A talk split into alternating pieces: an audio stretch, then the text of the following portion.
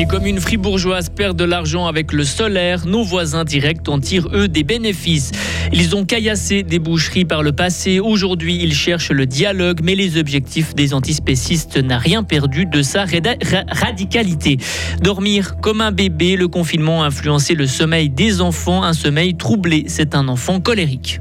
Météo, demain ensoleillé du euh, Léman aux Alpes, nuageux euh, ailleurs et pour euh, samedi un temps changeant. Vincent Douce, bonjour. Bonjour à toutes et à tous. Les installations solaires ne sont pas rentables pour les particuliers dans une commune suisse sur deux. C'est ce que montre une étude de l'Université de Berne et de l'EPFZ. Le canton de Fribourg lui est particulièrement pointé du doigt. Toutes les communes sont logées à la même enseigne. Aucun bénéfice n'est tiré après 30 ans d'exploitation. À Gain, par exemple, la perte moyenne est de plus de 4000 francs. Et c'est pareil pour presque toutes les autres communes de la région. La ville de Fribourg devrait limiter les dégâts avec une perte de 348 francs en 30 ans. Et en comparaison, juste à côté de chez nous, à Kunitz, le solaire a rapporté près de 12 000 francs en 30 ans.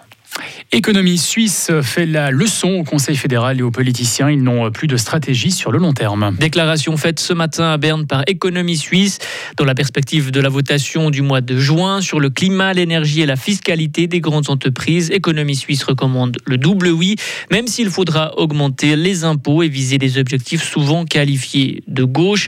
La directrice Monica Rull. Nous disons oui au contre-projet indirect à l'initiative sur les glaciers parce que ça permet au peuple suisse de dire oui à l'objectif de zéro émission nette d'ici 2050. C'est un commitment que l'économie a donné depuis toujours. Les entreprises sont en train de s'organiser pour réduire leurs émissions CO2. Elles s'engagent déjà vivement.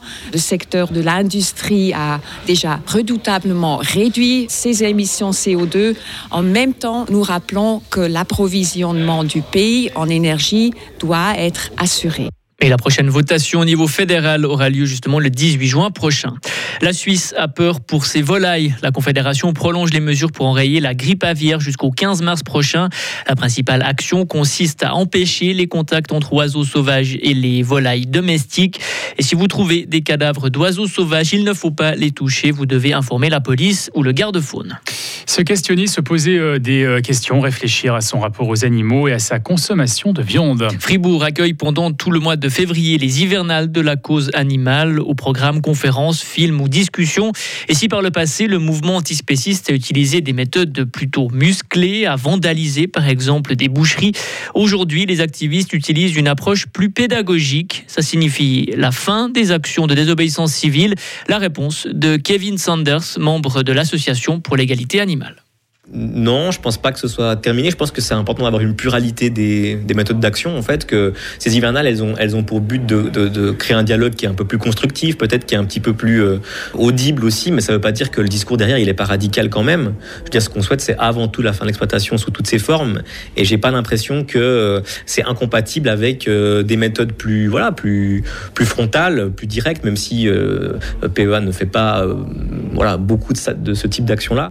Les hivernales commencent ce soir au Nouveau Monde, au centre de ville, en centre-ville de Fribourg, avec la projection d'un film documentaire appelé La boucherie éthique, un film autour de l'exploitation animale qui sera suivi d'une discussion. C'est la fin d'un dossier qui traîne depuis des décennies. La nouvelle école primaire de Romont a reçu le feu vert de la préfecture de la Glane. Deux bâtiments en bois de trois étages dans le quartier d'Amboulet entre le CO et le Bicubic. Les travaux pourraient débuter ce printemps. Il n'y a pas d'opposition. Le coût du projet s'élève à 50 millions de francs et les élèves pourraient entrer dans leur nouvelle classe à la rentrée 2024. Le Parlement européen débute, lui, son grand nettoyage après les scandales de corruption. Les eurodéputés ont levé l'immunité de deux dealers visés par la justice belge dans le scandale de corruption présumé au profit du Qatar et du Maroc. Le vote a eu lieu à main levée à Bruxelles. Le Belge Marc Tarabella et l'Italien Andrea Cozzolino ont voté pour la levée de leur propre immunité. Ils disent n'avoir rien à se reprocher. Stressé par le travail, la famille, le sens de la vie et ne pas réussir à dormir. Sur l'oreiller, nos pensées peuvent fuser, nous empêcher de tomber dans les bras de Morphée. Le coronavirus et la pandémie nous ont beaucoup préoccupés. Alors comment le confinement a influencé le sommeil des jeunes enfants?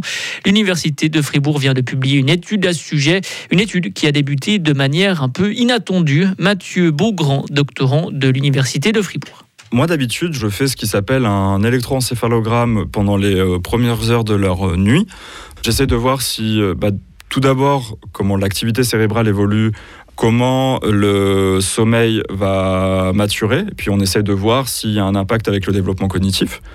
Et on essaye aussi de voir le lien avec les bactéries intestinales. Donc ça, c'est ce qu'on fait d'habitude.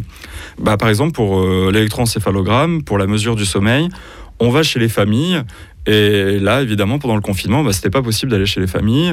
Euh, aussi, le recrutement était très difficile. Donc tout ça, c'était pas évident. Donc on a dû s'adapter. S'adapter en réalisant donc cette nouvelle recherche sur le sommeil des enfants et le lien avec le confinement via d'autres canaux, des questionnaires en ligne pour les parents, par exemple.